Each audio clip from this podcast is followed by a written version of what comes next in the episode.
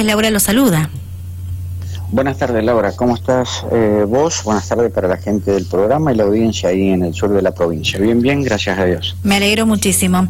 Eh, imagino que contento, Hugo, porque fue récord de pilotos inscriptos.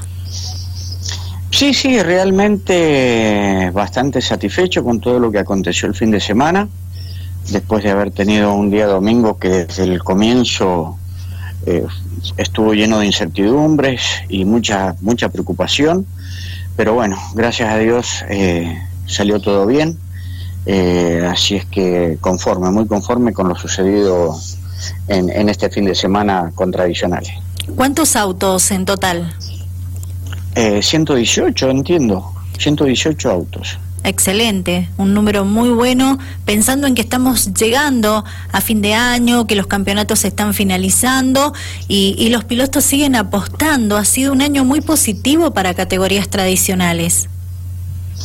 Sí, dentro de todo y a pesar de que, perdón, que arrancamos tarde eh, por el tema de la pandemia y todo eso, eh, ha sido un año sumamente positivo porque hemos visto mucha muchas ganas por parte de los pilotos de participar, eh, autos que aún se están haciendo, eh, otros que, se están remodelando, que no estaban participando, así que bueno, bastante satisfechos de, de lo que está sucediendo con, con categorías tradicionales.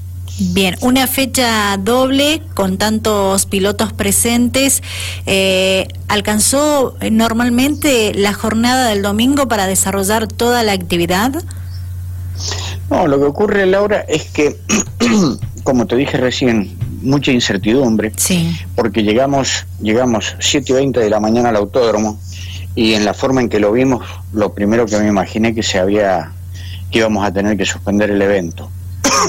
el autódromo completamente mojado, la pista eh, con muchísimos sectores, muchísima agua y pensé que iba a ser imposible. Pero bueno, gracias a Dios, eh, a, las, a las 8, entre que pensábamos que hacíamos, que dejábamos de hacer, a las 8 se arrancó con el trabajo de, de, intentar sacar el agua de la pista, con cepillos, con sopladoras, con camionetas. Y bueno, gracias a Dios pudimos sacar el agua de la pista y pudimos arrancar 10.30 de la mañana. Luego empezar a rezar que, que no lloviera porque las nubes eran tremendas, las nubes que teníamos arriba. Sí eh, decíamos caen dos gotas más de agua y se acabó. Así que mm, después que, vimos que se comenzó a aclarar un poco el cielo, aún siguiendo nublado, ya estábamos jugados con los horarios, el, tiempo de clasificación eh, fruto de, de, banderas rojas por, para evitar eh, algunas consecuencias malas. se nos, nos, llevó mucho tiempo de lo, de lo que habíamos calculado y bueno, ya venía todo retrasado a tal punto que no, que no sabíamos si íbamos a terminar. Este, se tomó la decisión con el director de la prueba y el comisario, muy buena decisión de, reducir la, lo que fue la segunda final a, a, siete vueltas todas las competencias y bueno, y gracias a Dios pudimos terminar siete y media de la tarde con la última competencia.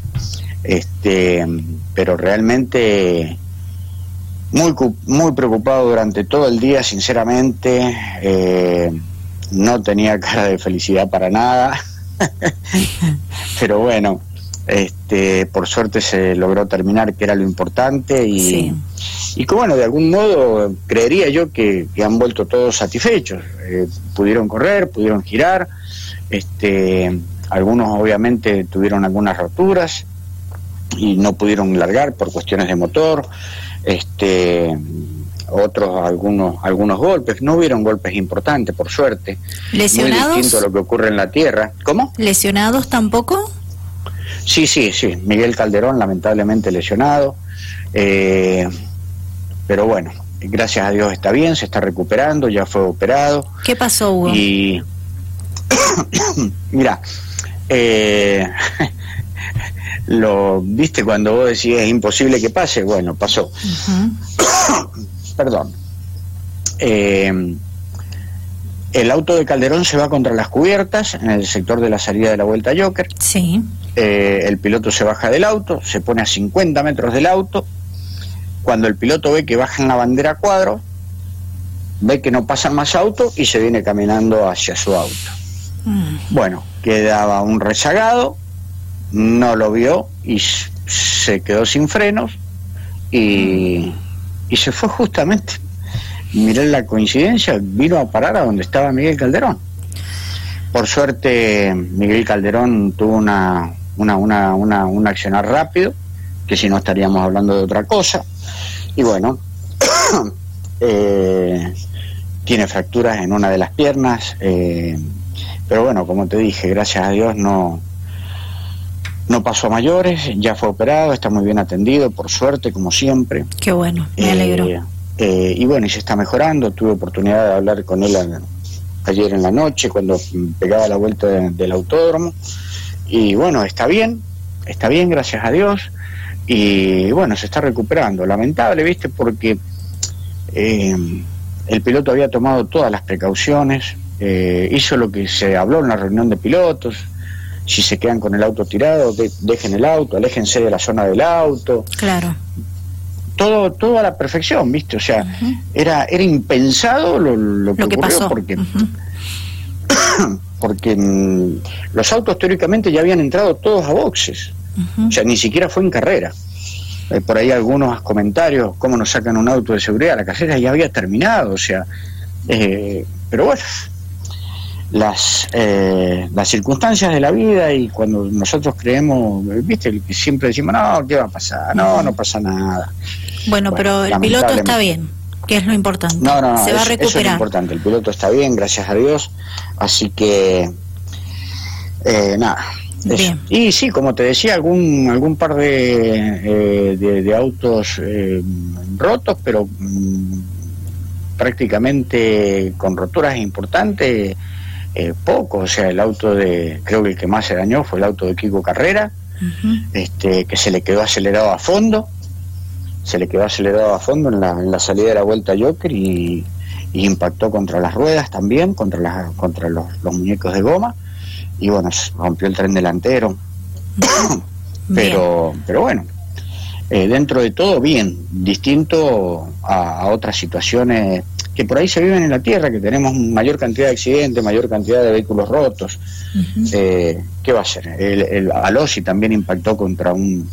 Eh, eh, entiendo que Alosi también tuvo alguna situación que lo, que lo dejó fuera por, por otra, también por una maniobra de un auto que comenzó a zigzaguear y entró en trompo pero nada, no, no hubieron casos importantes de golpes, gracias a Dios. Bien, qué bueno, y ojalá el piloto lesionado se recupere lo más pronto posible. Bien atendido está porque sabemos que cuentan con el seguro de la Asociación Argentina de Volantes, ¿verdad?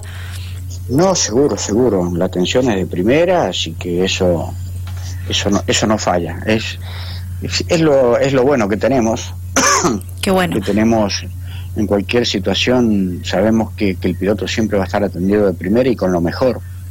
Entonces, eso es lo más positivo que eso es lo más positivo que tiene el hecho de, trabajar bajo la órbita federativa, por así decir. Porque lo demás, bueno, obviamente eh, tenemos a alguien que fiscaliza, bien o mal, toma decisiones, pero yo creo que lo más lo más importante del hecho de, trabajar sobre una órbita federativa es justamente eh, a la hora de tener un siniestro, tener un accidente, la posibilidad de estar completamente seguro de que vamos a tener una, una, una atención de primera.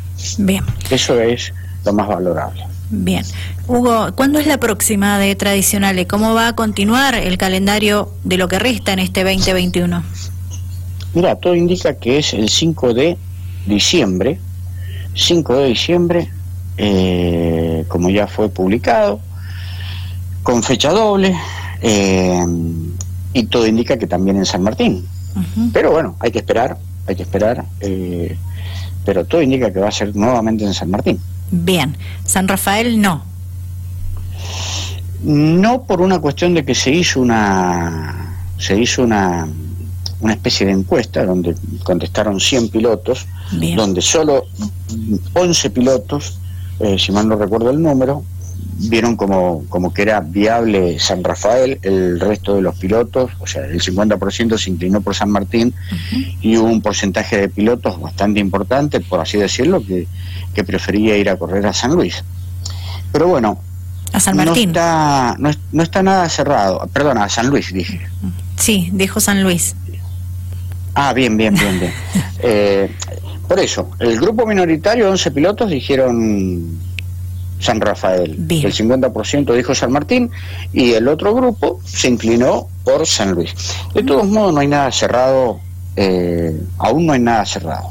Eh, lo más probable es que sea San Martín, pero hay que ver distintas situaciones que por ahí pueden estar ajenas a, las decisiones o a, las preferencias de los pilotos. Bien, bien. Este, eh, ¿Le gustaría a usted que fuese San Luis? A mí personalmente este año, a mí personalmente no. A mí personalmente no. No, no, este año no. O sea, de repente, eh, a ver, no sé lo que vamos a resolver en comisión directiva, Laura, porque yo te estoy hablando de, de mi pensamiento personal. Sí, sí, entendido. Este año, para mí, no sería lo ideal ir a San Luis. Ahora, decir, incluir en el calendario para el año que viene como un circuito al que podemos llegar a ir, eso podría ser viable. Con tiempo, que lo sepan con anticipación. Eh, eso, eso sí podría llegar a ser. Bien. Perfecto, bien, entendido. Bueno, Hugo, eh, no me queda mucho tiempo, pero era lo que principalmente queríamos escuchar de usted con relación a tradicionales. Sabido es que eh, fecha doble, la última estamos hablando, ¿verdad? De tradicionales fecha doble el 5 de diciembre. Correcto, correcto. Bien, veremos eh, el escenario.